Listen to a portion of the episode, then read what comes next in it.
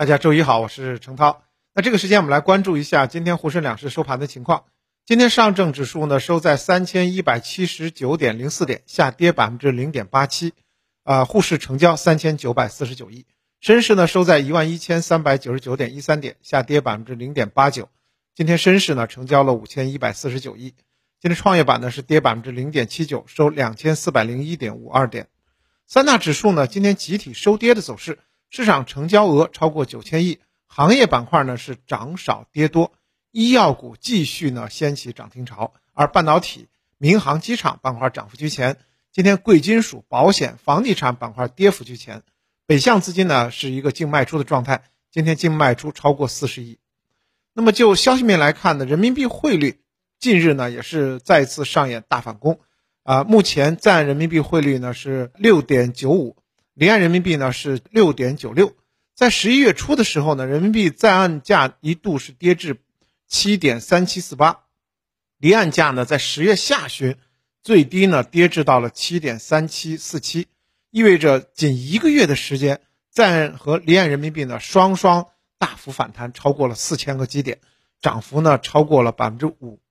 分析人士指出呢，随着我国稳增长政策持续加码，以及美联储加息进入到尾声。那么人民币强势的势头大概率还将持续较长时间。当然，人民币的强势对于这个呃资本市场、对于股市来讲，也是一个短期的利好。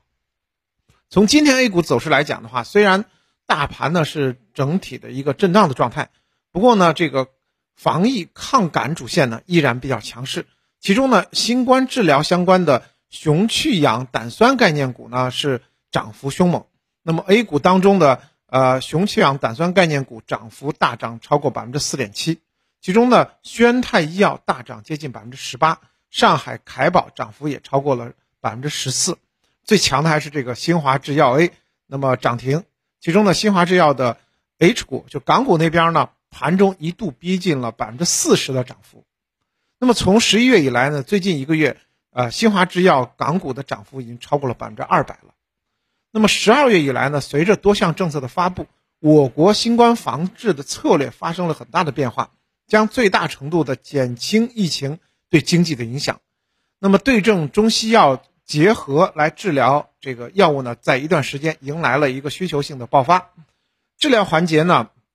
包括像呃我们最近看到的这个雄去呃雄去氧胆酸这个概念啊，一直是比较强势。那包括像这个新华制药也是这样的一个概念。另外呢，中药产业链投资机会也在兑现，比如说这个呃我们熟悉的莲花清瘟的生产厂家以岭药业等等。此外呢，由于这个呃病毒变异方向仍不确定，所以呢也需要注意重点人群的保护。因此呢，新冠小分子治疗药物仍然是新冠啊产业链的投资重要的一环。所以呢，整体来讲，像军事生物这一类的创新能力较强的企业也是。啊，盘中走势较强，同时看到这种雾化吸入式的新冠疫苗也是在全国各地陆续接种。那么，呃，在这个这方面呢，啊，康希诺是主要的雾化吸入式的这个新冠疫苗的这个领头羊。检测环节呢，仍然是以抗原检测作为目前主要的一个检测的方式，也是主流。所以呢，在抗原检测产业链当中呢。啊，上市公司当中的像呃这个诺呃这个诺维赞等等都是此类的啊相关的这个上市公司，而消费场景呢最近是比较强的。我们知道，大家呢现在在连售零售这个药店啊，尤其是连锁的零售药店，明显的就是自我购药的这种呃热情度还是比较高的。因此呢，在目前这一段时间呢，我们看到上市公司当中的零售药店龙头，像老百姓。益丰药房还有益兴堂啊，走势都比较强劲，所以呢，整个市场在震荡、震震荡当中的时候呢，我们看到防疫抗感的主线，最近啊，从上周到现在一直是市场的强势板块。另外呢，今天出现的这个新的这个动向呢，是半导体板块呢开始拉升了。那么芯片相关主题呢，涨幅超过百分之一，相关的 ETF 就这个芯片 ETF。涨幅甚至超过了百分之二点五，那么在呃芯片 ETF 当中的成分股，像这个呃兆易创新今天涨停，锦嘉维、呃中影电子、卓胜微、文泰科技涨幅超过百分之六，华大九天、京城股份还有呃捷捷微电今天也是跟涨的。那么天风证券就表示说，半导体行业的悲观预期已经筑底，基本面呢也有望否极泰来。那么在半导体这个大的方向当中呢，也有一些细分赛道，像 IC 设计当中的一些新品和技术迭代有望启动增长。那么短期呢，仍然是不改向上的趋势。另外呢，功率器件现在也是处于这个需求的高位，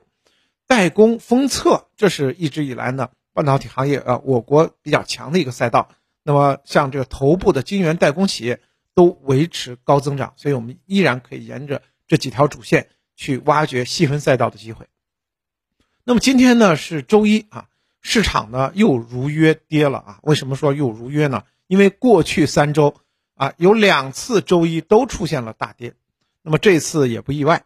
应该说呢，这个政策预期呢驱动近期市场的反弹，但是在三千二百点这个重要的关口，感觉呢总是不能有效的站稳。应该说呢，也是市场当中的催化剂还没有到位，所以呢。进一步上涨的空间受限，所以呢，每次好像攻到了三千二百点，总是退而调整啊。这周一呢也不例外。